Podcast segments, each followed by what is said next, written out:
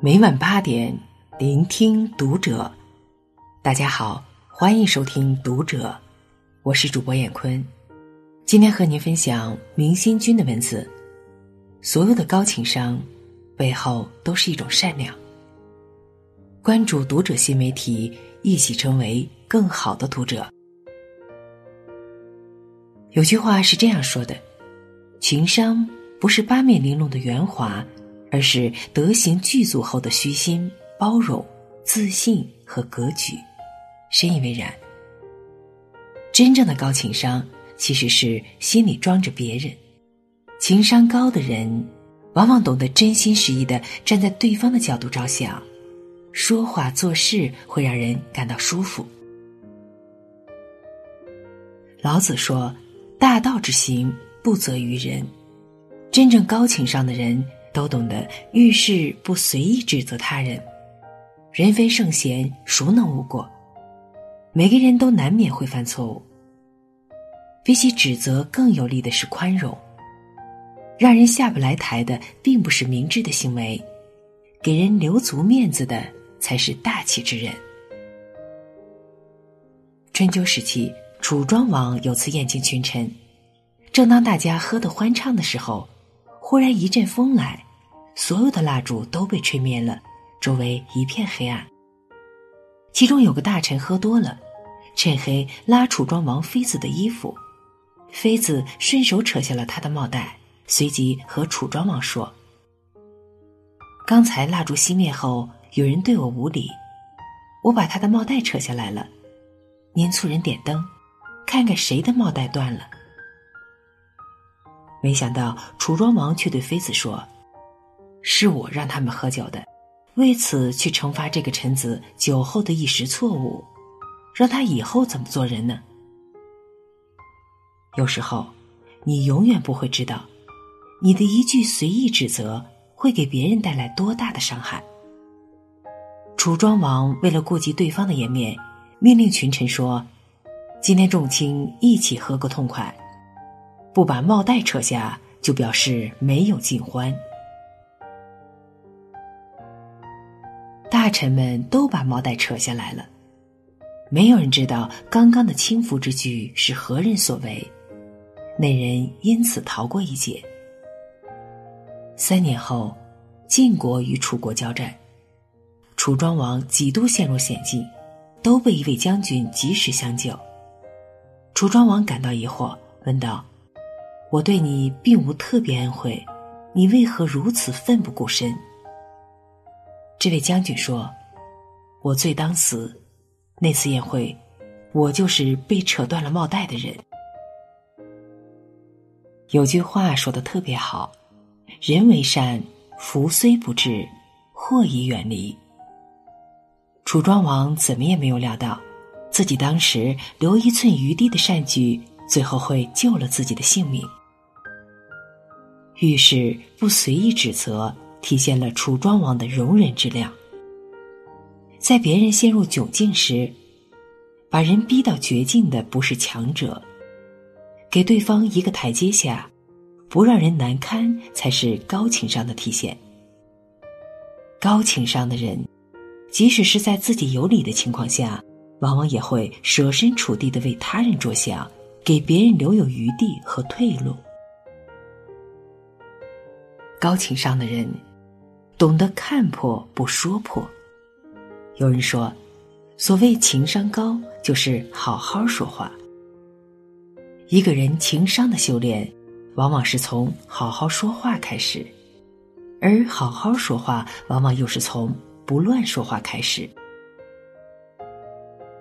孔子曰：“讷于言而敏于行。”说话要谨慎。因为祸从口出，容易伤害自己，又伤害别人。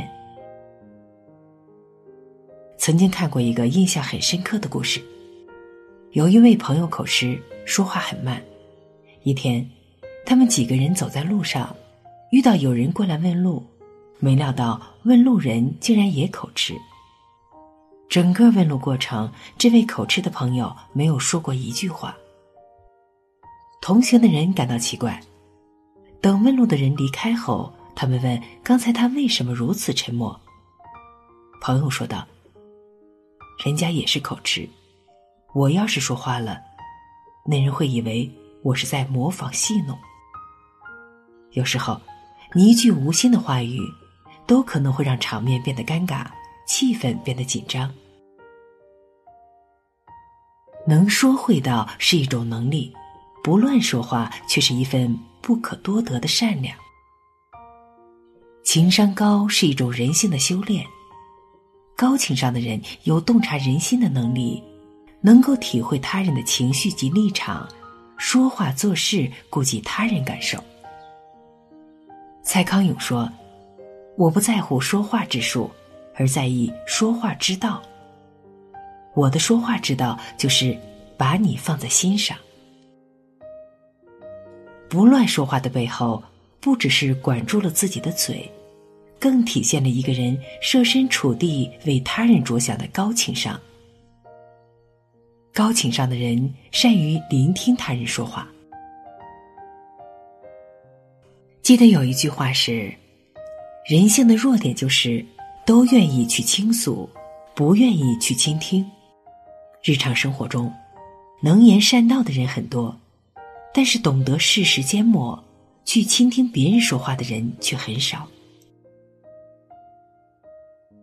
这个世界上永远不缺乏夸夸其谈的人，缺的是用心听他人说话的倾听者。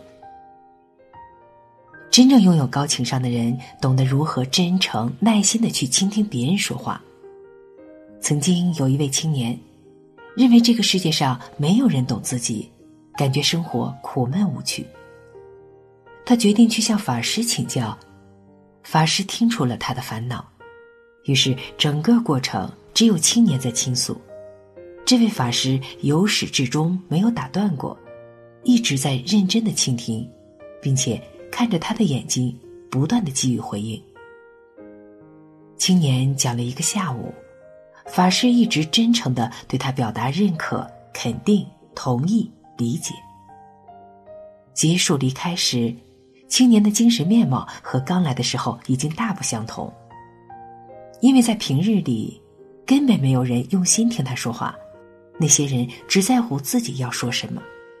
现在终于遇到可以让自己一吐为快的机会，他感觉自己心情都舒畅了。《史记》中有言：“言能听，道乃进。”很多时候，跟滔滔不绝、口若悬河的倾诉相比，人们更需要被倾听。懂得倾听，不仅有利于拉近彼此的距离，也容易赢得对方的信任。认真倾听对方说话，是高情商的体现，更是一种无声的善意。一个高情商的倾听者，懂得认真的倾听他人，在他人说话的时候，不会表现的毫不在意。懂得设身处地的考虑对方感受，照顾对方的情绪，了解对方的心声，懂得认真的给予回应，给够对方足够的礼貌和尊重。